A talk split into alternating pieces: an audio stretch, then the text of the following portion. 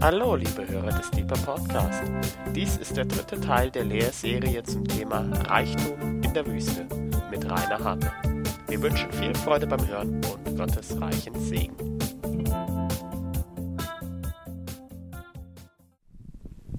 So, ich freue mich, dass ich heute Abend wieder mit euch zusammen sein darf.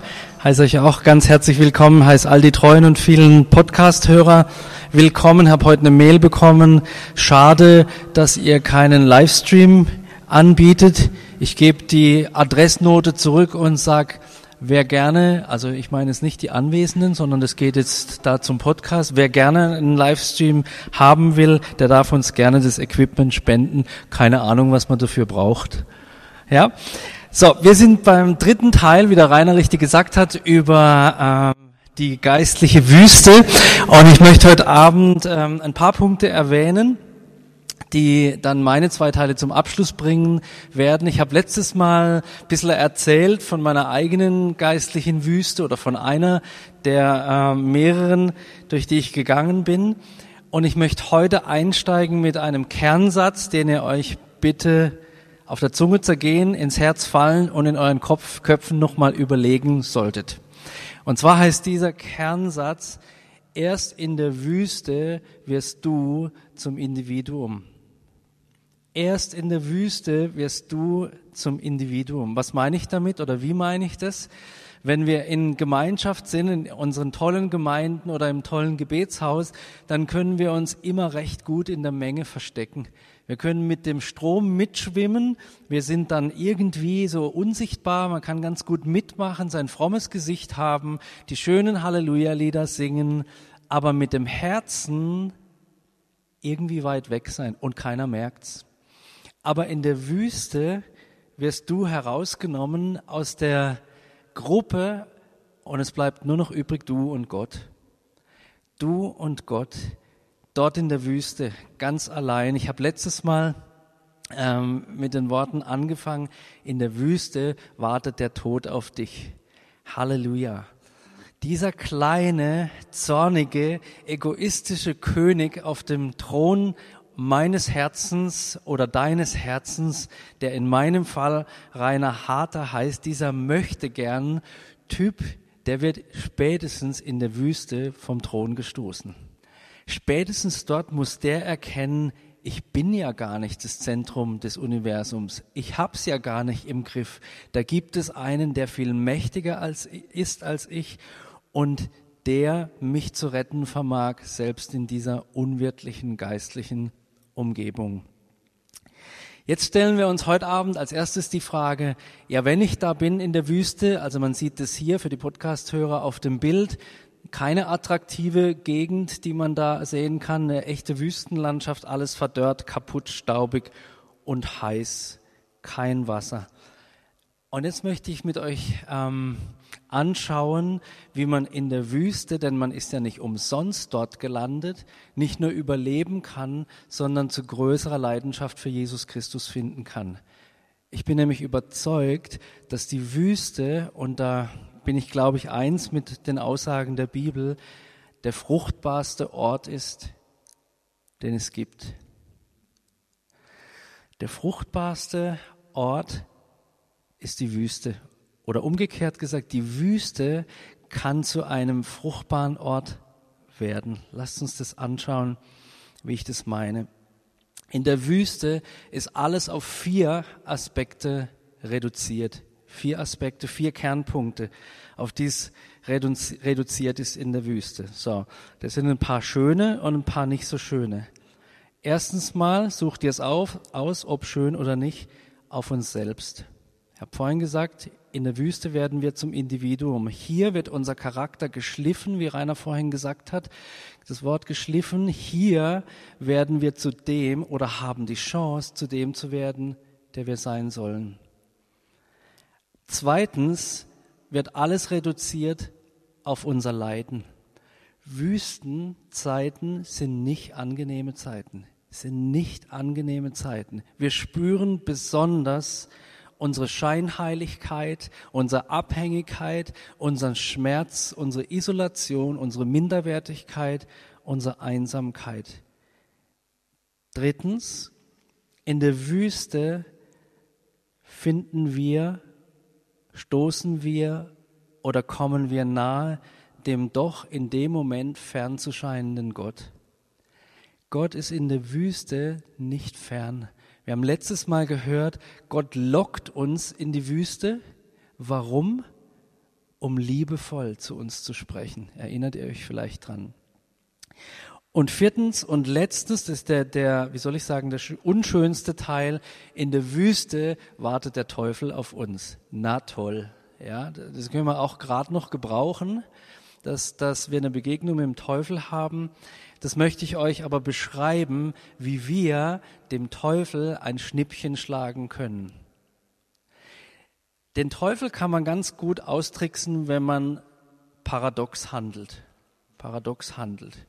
Ich will euch ein konkretes Beispiel sagen aus meinem eigenen Leben, das mir nicht immer gelingt, aber das ist ein guter, guter Trick.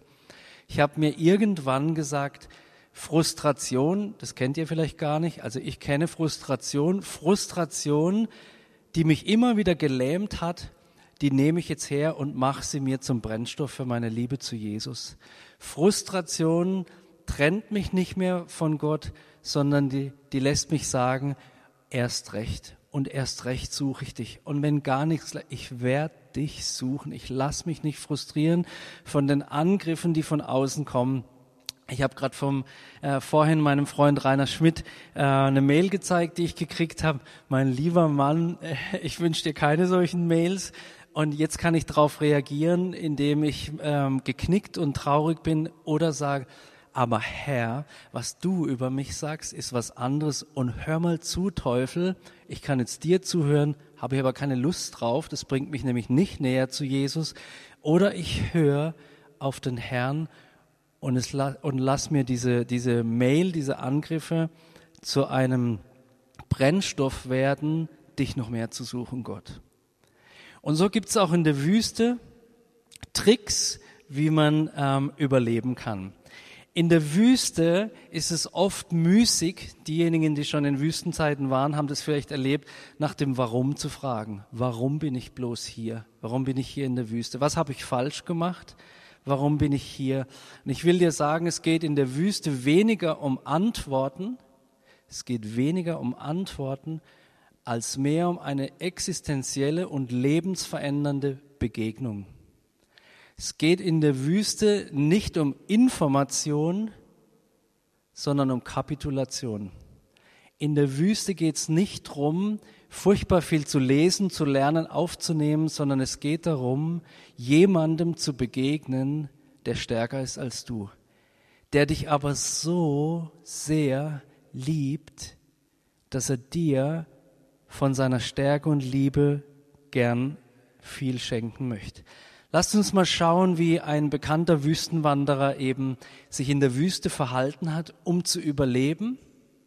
Denkt an die vier Aspekte. Du bleibst übrig, Gott bleibt übrig, dein Leiden bleibt übrig und der Satan bleibt übrig. Jetzt lasst uns mal schauen, wie König David reagiert hat in der Wüste. Viele von euch kennen den Psalm 63.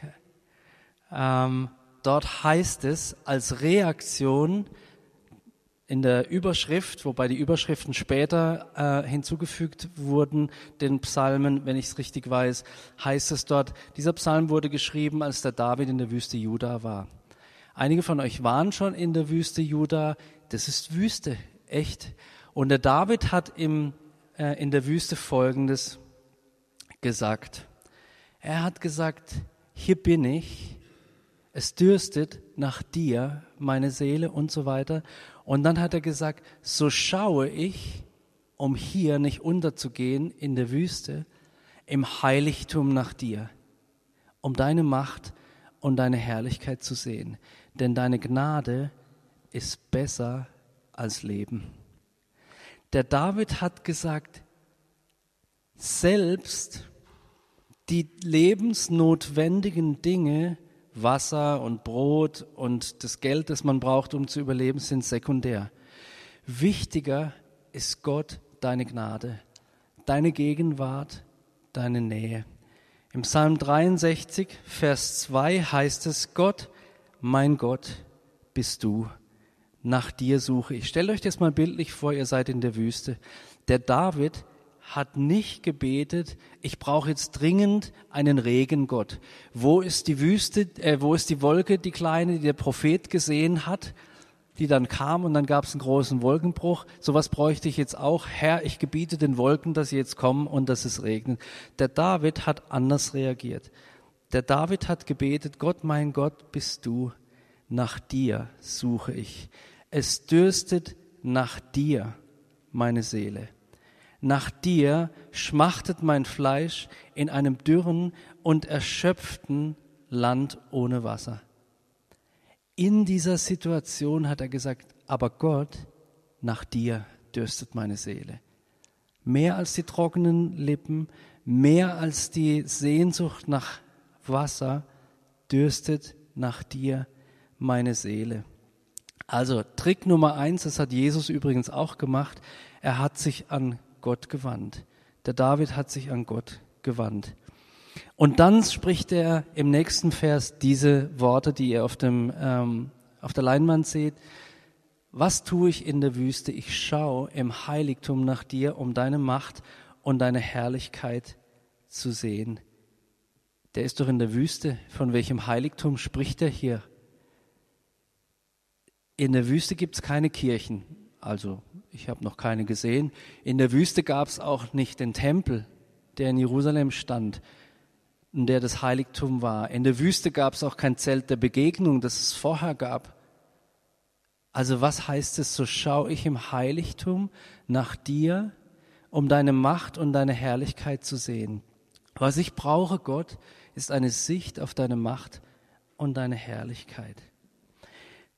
Der David wusste, dass es etwas Wichtigeres gab und gibt als schnelle Erleichterung. Denkt an Jesus, der gesagt hat, jeder, der von dem Wasser trinkt, der wird wieder Durst haben. Wer aber von dem Wasser trinkt, das ich ihm gebe, der wird nimmer mehr dürsten bis in Ewigkeit. Der David hat sich an Gott gewandt und ich habe mir die Frage gestellt, und das ist jetzt meine persönliche Interpretation, aber die macht für mich Sinn, gerade in Bezug auf uns heute, wo es kein Heiligtum mehr gibt, in dem Sinne, wie es es damals gab. So schaue ich im Heiligtum nach dir. Hier in der Wüste gibt es ein Heiligtum. In der Wüste gibt es ein Heiligtum. Es gibt einen Ort in der Wüste, der nur dir zugänglich ist. Und den gilt es zu finden. Wo ist dieser Ort? Für mich ist es ein fantastischer Gedanke, ein faszinierender Gedanke, dass dieser Ort in dir und mir liegt. Du und ich, sagt die Bibel, wir sind nämlich Tempel des Heiligen Geistes. Wir sind nicht aufgeschmissen in der Wüste. Es gibt einen Ort, der uns zugänglich ist, wo wir Gott finden können. Und jetzt spreche ich nicht von irgendeiner Versenkung in uns selber, sondern von dem schlichten, kindlichen Gebet, das wir an Gott richten, indem wir sagen, hier bin ich Gott, nach dir dürstet meine Seele, dich suche ich. Und dann handelt Gott. Dann greift Gott ein. Ihr kennt es von verschiedenen Beispielen, die ich jetzt euch auch gleich noch sagen werde. Gott lässt uns nicht verdursten und verhungern in der geistlichen Wüste. Gott schickt seine Engel und baut uns auf. Und wenn du in einer Wüste bist, such dieses Heiligtum auf. Hör bloß nicht auf zu beten. Ja, es kann sein, dass deine Gebete sich anders auf anhören. In einer meiner Wüstenzeiten konnte ich über Monate, ich glaube, das habe ich hier schon mal erzählt, über Monate nichts anderes beten als Psalm 23. Nichts anderes monatelang nur Psalm 23, aber ich habe nicht aufgehört mit Beten. Ich bin in dieses Heiligtum gegangen und habe Gott gebeten, mich zu lagern und habe zu Gott gesagt, ich sehne mich so danach, dass du mich zu den stillen Wassern führst und auf diese grünen Wiesen. Ich habe das Heiligtum nicht verlassen. Und ich will euch ermutigen, das Heiligtum, das uns zugänglich ist, aufzusuchen, nicht aufzuhören zu beten, sondern Gott zu suchen. In der Wüste gibt es zwei Fragen, die wir uns stellen können. Zur Versuchung kommen wir gleich. In der Wüste gibt es zwei Fragen, die wir uns stellen können oder die uns gestellt werden. Die möchte ich gern mit euch teilen. Die erste Frage lautet, lieben wir Gott oder lieben wir in Wahrheit nur das, was er tut? Der David hat sich entschieden, nicht Gottes Hand zu suchen, sondern Gottes Herz. Er hat nicht gesagt, Gott, gib mir ganz schnell Wasser, sondern er hat gesagt, Gott, mein Gott bist du. Nach dir dürstet meine Seele. Nach dir. Nicht nach dem, was du gibst. Manchmal leide ich ein wenig darunter, wie viel wir Gottes Hand suchen und wie wenig wir Gottes Herz suchen. Wie wenig es uns um ihn geht und wie viel es uns um uns geht. Und Gott zu einem Erfüllungsgehilfen unserer Sehnsüchte wird, anstatt zu dem heiligen Gott, der er ist, der Gott der Wüste, der Gott der radikalen Veränderung unseres Lebens, dem alle Ehre gebührt. Die erste Frage in der Wüste lautet, die in uns hochkommt oder die Gott uns stellt, lieben wir ihn oder lieben wir in Wahrheit nur, was er tut? Wie viel Liebe in deinem Herzen für diesen Gott ist, wird in der Wüste offenbar. In der Wüste wird offenbar, wie viel Liebe in deinem Herzen wirklich für Gott ist, wenn die Dinge eben nicht mehr funktionieren. Die zweite Frage, die wir uns stellen oder die uns gestellt wird, heißt, dienen wir ihm oder dienen wir in Wahrheit nur unserem Ego? Dienen wir Gott wirklich? Meinen wir ihn wirklich im Gebetshaus? Wenn wir Lobpreis leiten oder Lobpreis miteinander äh, haben, wenn wir Gott anbeten, beten wir ihn an oder beten wir die Anbetung an? Dienen wir Gott wirklich oder wollen wir nur gute Gefühle haben? Wenn die guten Gefühle wegfallen, wie sieht dann unsere Anbetung aus? Wie sieht dann unser Gebetsleben aus? Ich weiß, das sind herausfordernde Worte, aber ich war da. Ich habe euch schon mal die Geschichte erzählt, dass ähm, in meiner letzten Wüsten, auf meiner letzten Wüstenetappe war das so, bevor die kam, habe ich dieses Lied geschrieben, was auf der neuen CD drauf ist, Mein Ja zu dir bleibt. Das kennt der ein oder andere von euch. Ja, und da heißt ähm, ähm, oh Mann, ich kann den Text meiner eigenen Lieder nicht auswendig. Wenn ich sie sagen soll, wenn ich sie ihn sprechen soll und nicht singen. Ähm, also im Sinne von, wenn alles wegfällt, wenn alles wegfällt, dann bleibt mir alleine der Blick auf dich, so wie David es auch gesagt, bleibt mir alleine der Blick auf dich und ich halte mich fest an deinem Ich liebe dich, mein Ja zu dir bleibt. Und dann kam eine Wüstenetappe. Und dann musste ich mich fragen, so Rainer, jetzt mal ganz ehrlich, wie sieht's jetzt aus mit dem Lied? Stehst du jetzt auch noch da in dieser trockenen, staubtrockenen, ohne Schatten ähm, habenden Umgebung sagst du immer noch, mein Ja zu dir bleibt und ich halte mich fest an deinem, ich liebe dich. Das hat sich dann herausstellen müssen. Dienen wir ihm oder dienen wir in Wahrheit nur unserem Ego? Damit ihr versteht, dass ich auch nicht weiter bin als ihr, will ich euch gern, hört ja kein anderer zu im Internet oder so, äh, will ich euch gern was offenbaren. Es gibt immer wieder Situationen in meinem Leben ähm, und Dienst im Gebetshaus, Lobpreissituationen, wo ich hinterher nach einer Stunde, die richtig toll war, in mein Büro gehe und sage, Herr, es tut mir so leid. Ein Teil davon, was ich jetzt getan habe, habe ich getan, um Menschen zu gefallen. Ein Teil dessen, was ich investiert habe, ging voll an dir vorbei. Es tut mir so leid. Und ich bin dankbar, dass Gott uns das zeigt. Ich bin dankbar, dass Gott uns in der Wüste voll konfrontiert mit unseren Motivationen und unseren Sehnsüchten. Gott wartet auf den Moment der realen Selbstaufgabe. Gott wartet auf den Moment der Selbstaufgabe, denn dann kann er wie David es gesagt hat, mit seiner Herrlichkeit kommen in dein und mein Leben. Ich habe heute Nachmittag oder ich beschäftige mich gerade mit dem Thema Heiligkeit sehr und ich habe einen, einen bekannten Bibellehrer zugehört, ein alter Mann, der hat äh, an einer Uni unterrichtet und hat gesagt, wenn es da hinten eine Heiligkeitstüre gäbe und jeder, der durch diese Türe gehen würde, der wäre danach heilig. Würdet ihr gehen?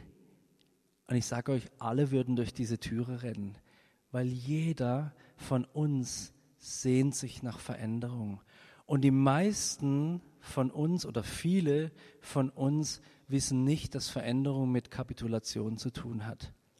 Zu sagen, Herr, ich gebe wirklich auf, aber ich komme zu dir an diesem trockenen Ort und ich halte mich fest an dir. Du bist meine Hoffnung, du bist meine Zukunft.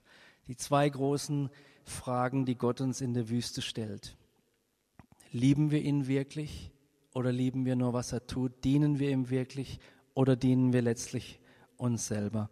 Ich habe vorhin angedeutet, dass Gott uns in der Wüste nicht hängen lässt, dass Gott uns versorgt in der Wüste. Denkt mal an die, eine meiner Lieblingsgeschichten übrigens, weil ich mich irgendwie so gut identifizieren kann damit, die Geschichte von Elia in der Wüste. Kennt ihr die? Eine heroische Geschichte. Ein großer Prophet rennt in die Wüste, weil er Angst hat vor einer bösen Königin, die ihn killen will, rennt in die Wüste, legt sich unter einen Ginsterstrauch, ich weiß auch nicht, wer auf die Idee mit Rizinus gekommen ist, war ein Ginsterstrauch, legt sich unter einen Ginsterstrauch und sagt zu Gott, oh, lass mich hier bitte sterben. Herr, es ist genug. Ich bin so gedemütigt und so verfolgt. Lass mich doch bitte hier sterben. Irgendwie kommt mir diese Selbstmitleidsschiene bekannt vor. Herr, mir geht's echt dreckig also am liebsten sollte ich sterben. Das will natürlich keiner wirklich, aber wir wollen halt ein bisschen bemitleidet werden von Gott. Und Gott im Lauf der Geschichte, der Elia schläft dann ein oder so und dann kommt ein Engel und stärkt ihn. Und dort an diesem Ort der völligen Kapitulation beauftragt Gott, stärkt Gott und beauftragt den Elia. Er kennt die Geschichte, er rennt 40 Tage und 40 Nächte sind es, glaube ich, und bekommt dann an einer Zwischen, an einer Pause, ähm, bekommt er den Auftrag, den neuen König zu salben. Dieser Elia, der völlig kapituliert hatte, sich selbst aufgegeben hatte, Gott noch angeklagt hat mit seinem Lass mich hier sterben, wurde von Gott persönlich gestärkt und berufen. Wenn wir am Punkt der Aufgabe sind, kommt Gott und beruft uns. Viele Männer und Frauen Gottes sind in Wüstenzeiten berufen worden. Denkt mal kurz an Jesus in der Wüste. Eine parallele Situation. Jesus hat zwar nicht rumgejammert, er hat nicht gesündigt und Gott angeklagt und nicht gesagt, ich will jetzt sterben, aber er war auch am Ende. Das heißt, nach 40 Tagen war er am Ende, sage ich jetzt, hungerte ihn, dürstete ihn. Und was passiert? Wie bei Elia, Engel kommen und dienen ihm. Jedes Mal, wenn ich in Wüstenzeiten war, kam Gott als der Retter und hat Hoffnung und Zukunft und Unterstützung gegeben. Jedes Mal, jedes Mal, sonst wäre ich nicht mehr hier.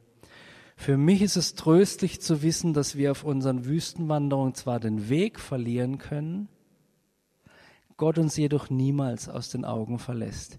Gott hat den Überblick über unsere Wüstenzeiten. Er lässt uns nicht verhungern, nicht verdürsten und sämtliche Wüstenberichte, ihr könnt sie selber lesen, werde nachher ein paar erwähnen, sämtliche Wüstenberichte der Bibel enthalten die Botschaft, dass Gott uns nicht im Stich lässt. Sämtliche Wüstenberichte. Gott lässt uns nicht im Stich. Nimm, wen du willst er verleiht unserem Leben dort Richtung und Ziel. Jetzt muss ich wahrscheinlich noch mal, nachher nochmal zurückblättern, aber lasst uns die ähm, Kernbotschaften der Wüste anschauen. Ich habe vorhin von den vier Aspekten gesprochen oder von den vier Dingen, die übrig bleiben in der Wüste, darauf möchte ich noch mal kurz zurückkommen. Du bleibst übrig in der Wüste. Und am besten bleibst du für immer in der Wüste. Mit du meine ich dein Ego, dieser kleine, hässliche König, der sich immer wieder auf den Thron unseres Lebens setzen will, den die Bibel das Fleisch nennt, der darf echt sterben in der Wüste. Und so wie die berühmten Helden der Bibel völlig verändert aus der Wüste kommen, so wollen wir aus der Wüste kommen. Und die Entscheidung liegt bei uns, wie wir aus der Wüste kommen. Punkt Nummer zwei, ich habe gesagt, unser Leiden trifft uns in der Wüste oder das spüren wir in der Wüste besonders. Leiden macht demütig. Wenn alle Leute, die um dich rum sind, dir ständig Patentlösungen sagen, die aber bei dir nicht zu funktionieren scheinen, und du mit deinem Leiden alleine übrig bleibst, da gibt es einen, der auch noch da ist. Gott. Gott und dein Leiden hängen zusammen. Denn Gott lässt dich in deinem Leiden nicht allein. Gott kommt nicht mit guten Ratschlägen. Gott kommt nicht mit Weisheit der Welt. Gott kommt entweder mit Heilung und Befreiung oder er kommt, setzt sich in den Staub mit dir und leidet mit dir. Der dritte Aspekt oder in dem Fall eine Person, die übrig bleibt, ist eben dieser Gott. Gott bleibt immer da. Gott bleibt immer da. In der Wüste gibt es aber auch den Teufel, den Herausforderer, den Lügner, der, der uns die kurze, die, die Abkürzung, die uns aus der Wüste führen kann, zeigen möchte. Und ihm müssen wir widerstehen. Der Teufel bietet dir Patentlösungen an. Der Teufel bietet dir Verlockungen an. Der Teufel will dir eine Abkürzung zeigen. Und ich möchte dir sagen, vergiss die Abkürzung. Jesus hat die Abkürzung nicht genommen. Mose hat die Abkürzung nicht genommen. Israel, das ganze Volk, hätte die Abkürzung gern genommen. Und wisst ihr, was passiert ist? Sie sind nie in das verheißene Land gekommen, die Generation, die losgezogen ist. Erst die geheiligte und gereinigte Generation ist in das verheißene Land gekommen. Es gibt keine Abkürzungen. Also lasst uns dem Teufel widerstehen. Kernbotschaften der Wüste.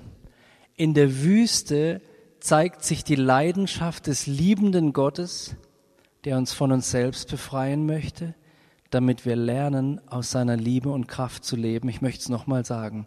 In der Wüste zeigt sich, das sehen wir in den Wüstenberichten, die Leidenschaft des liebenden Gottes, der uns von uns selbst befreien möchte, damit wir lernen, aus seiner Liebe und Kraft zu leben. In der Wüste, Kernbotschaft Nummer zwei, zeigt sich die Leidenschaft eines zerbrochenen Menschen. Das ist kein Widerspruch.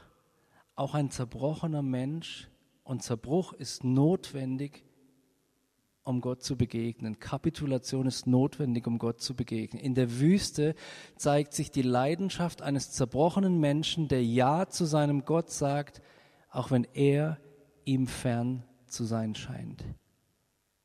In der Wüste zeigt sich die Leidenschaft eines zerbrochenen Menschen, der Ja zu seinem Gott sagt, auch wenn der ihm fern zu sein scheint.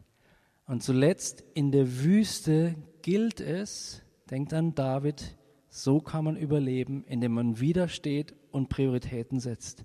In der Wüste gilt es, als erstes und vor allem anderen nach Gott Ausschau zu halten, um seine Herrlichkeit und Schönheit zu sehen, denn sie schenkt uns wirkliches Leben.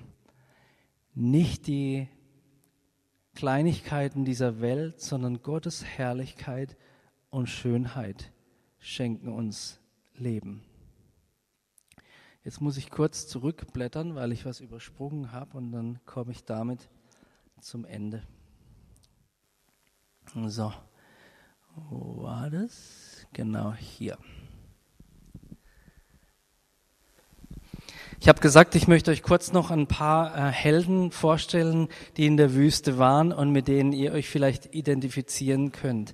Es ist interessant, wenn man mal nachschaut, wie viel Wüstengeschichten gibt es in der Bibel. Man trifft auf ganz schön viele, ganz schön viele. Und aus jeder einzelnen kann man etwas lernen. Die jetzt im Detail anzuschauen, wird zu weit gehen, aber ich möchte gern ähm, zumindest welche anreißen. Immer wieder habe ich aufgeschrieben, berichtet die Heilige Schrift von Menschen, die in der Wüste eine entscheidende Gottesbegegnung hatten, durch die ihr weiteres Leben maßgeblich beeinflusst wird. Im Schnelldurchlauf mit euch zusammen. Abraham, ganz interessant, ich habe diese, dieses Kapitel die Vollmacht der Wüste genannt. Abraham war so jemand, der losgezogen ist von Ur in einer, zu einer Stadt in Haran. Und dort hat Gott zu ihm gesprochen. Eine antike Stadt in Mesopotamien. Es gibt heute immer noch eine Stadt gleichen Namens. Und diese Stadt, ich glaube, das habe ich letztes Mal schon erwähnt, die heißt ähm, Straße. Einerseits kann man Haran, Haran übersetzen oder aber auch von der Sonne ausgetrocknet, verdörrt. An einem ausgetrockneten, verdörrten, verdorrten Ort hat Gott gesprochen. Natürlich der Klassiker Mose. Mose ging durch die Wüste, heißt es dort, im zweiten Buch Mose, zum Berg Horeb, wo er den brennenden Dornbusch sah. Dort hat sein Leben einen riesigen Wendepunkt erfahren. Seine Begegnung mit Gott und seine Berufung gehören zu den gewaltigsten der Menschheitsgeschichte in der Wüste. Mose, zu der Zeit ein Schafhirte im Lohn seines Schwiegervaters, wird zum Erretter eines ganzen Volkes bestimmt, berufen.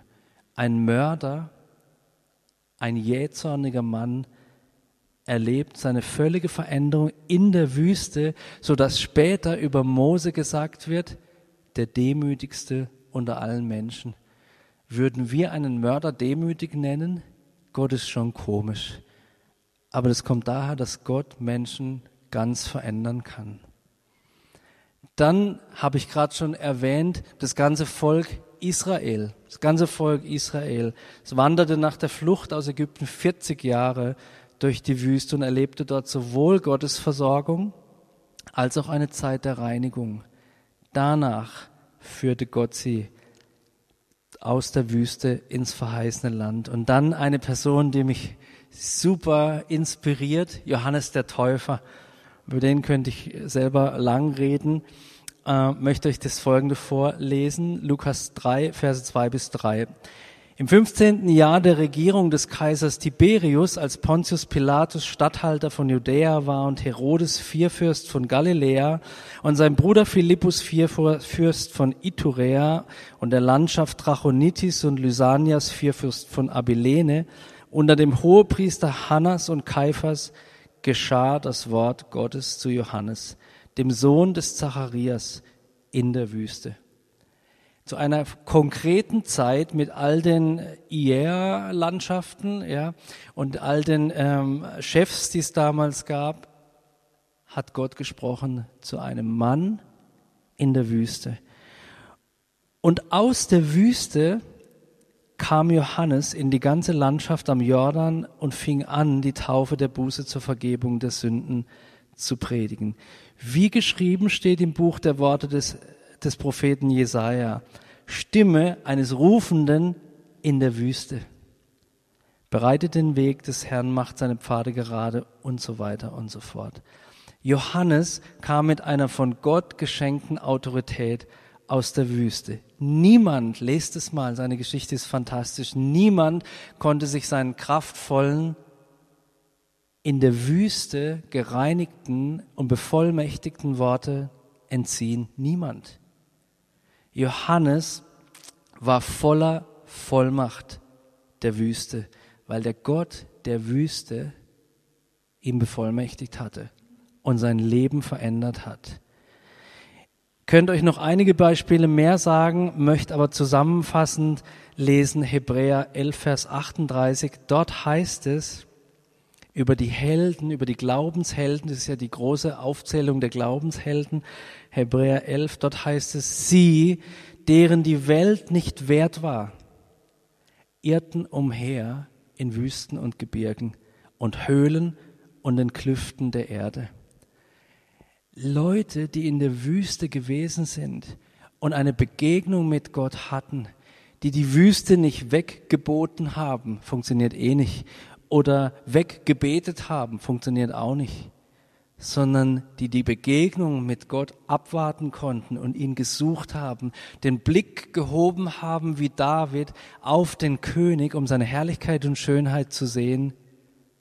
Das sind die Leute, von denen die Bibel sagt, die sind, wie heißt, deren die Welt nicht wert war. Sie, deren die Welt nicht wert war, irrten umher in Wüsten und so weiter. Und lest ihr hier von der Kapitulation, ich ja. Das heißt nicht sie, deren die Welt nicht wert war, gingen stracks in die Wüste, hatten dort ein Meeting mit Gott, kamen voller Vollmacht zurück und haben dann die Welt verändert. Sie, deren die Welt nicht wert war, irrten umher gingen fast verloren, kamen an den Punkt der Selbstaufgabe und wurden verändert durch Gottes Herrlichkeit, richteten den Blick auf ihn, haben Vollmacht empfangen von Gott.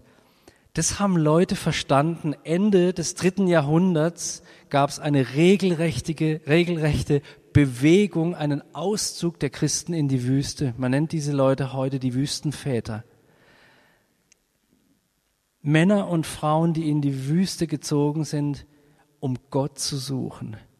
Mächtige Kämpfe erlebt haben im Geistlichen, mächtige Kämpfe mit ihrem Fleisch, aber nicht aufgegeben haben. Und ich will euch eine kleine Geschichte erzählen von Antonius, einem der Wüstenväter. Wird berichtet, ich glaube, es ist Antonius, diese Geschichte. Manches ist legendenhaft, aber äh, einiges ist, ist auch historisch ganz gut beschrieben, belegbar. Antonius war jemand, der in der Wüste war und schreckliche Kämpfe erlebt hat und der ähm, Gott gesucht hat, gesucht hat, gesucht hat. Und dann ist er in eine Stadt gegangen. Ich habe vergessen, welche Stadt es war. Er wurde gerufen, um Kranke zu heilen. Und er hat dort Wunder Gottes getan in dieser Stadt, ohne auf einer Bibelschule gewesen zu sein, ohne dies und jenes getan zu haben, außer Gott gesucht zu haben in der Wüste, außer sein Leben ausgegossen zu haben vor diesem Gott. Ich komme zum Schluss. Jesus natürlich unser klassisches Beispiel, unser Leiter, unser Führer, unser Messias, unser Heiland, unser Gott, der hat exakt denselben Prozess durchgemacht. Er war in die Wüste und kam an sein Ende. Für dich und für mich. Und dann kam Gott und hat ihn bevollmächtigt und Jesus kam als ein vollmächtiger Zeuge aus der Wüste. Ich möchte ein kleines Wort sagen über Leiter anfügen. Ähm, das ist dann wirklich das Ende des Vortrags für heute. Als ich mit meinem jüngsten Sohn über Leiterschaft gesprochen habe, habe ich zu ihm gesagt, Nikolas, vertraue keinem Leiter, der nicht zerbrochen ist. Vertraue keinem Leiter, der nicht zerbrochen ist. Ich weiß, das ist eine heiße Aussage, aber da stehe ich dazu. Henry Nouwen, der große katholische Theologe und Autor, hat einmal gesagt, die große Illusion der Leiterschaft ist der Gedanke, dass jemand Menschen aus der Wüste führen könnte, der selbst noch niemals dort war. Die große Illusion der Leiterschaft ist der Gedanke, dass jemand Menschen aus der Wüste führen könnte, der selbst noch nie dort war. Ich habe meinen Sohn diesen Rat gegeben und persönlich beherzige ich den auch. Ich, meine Freunde, meine engen Freunde, die waren alle in der Wüste. Wenn sie mir einen Rat geben, weiß ich, das sind vertrauenswürdige Leute. Und ich möchte euch ermutigen, wenn ihr in Wüstenzeiten seid, Umgebt euch mit Leuten, die die Wüste kennen, die für euch glauben können, die für euch beten können, die euch helfen können, den Blick auf Jesus zu richten. Aber die Entscheidung, das zu tun und die Umsetzung, die bleibt bei euch. Die nimmt euch niemand ab. Ich habe angefangen, diese zwei Abende mit den Worten, in der Wüste wirst du sterben. Ich will aufhören mit den Worten, Gott sei Dank, denn dann beginnt das Leben. In der Wüste wirst du sterben, Gott sei Dank, denn dann beginnt das Leben. Liebe Hörer, wenn Sie noch weitere Abende aus unserer Deeper-Serie mit- und nacherleben möchten, so besuchen Sie uns einfach auf unserer Webseite www.gebetshaus-freiburg.de. Dort erfahren Sie auch, wo Sie uns finden können und wie Sie unsere Arbeit unterstützen können. Wir hoffen, Sie hatten viel Freude beim Hören und wünschen Ihnen Gottes reichen Segen.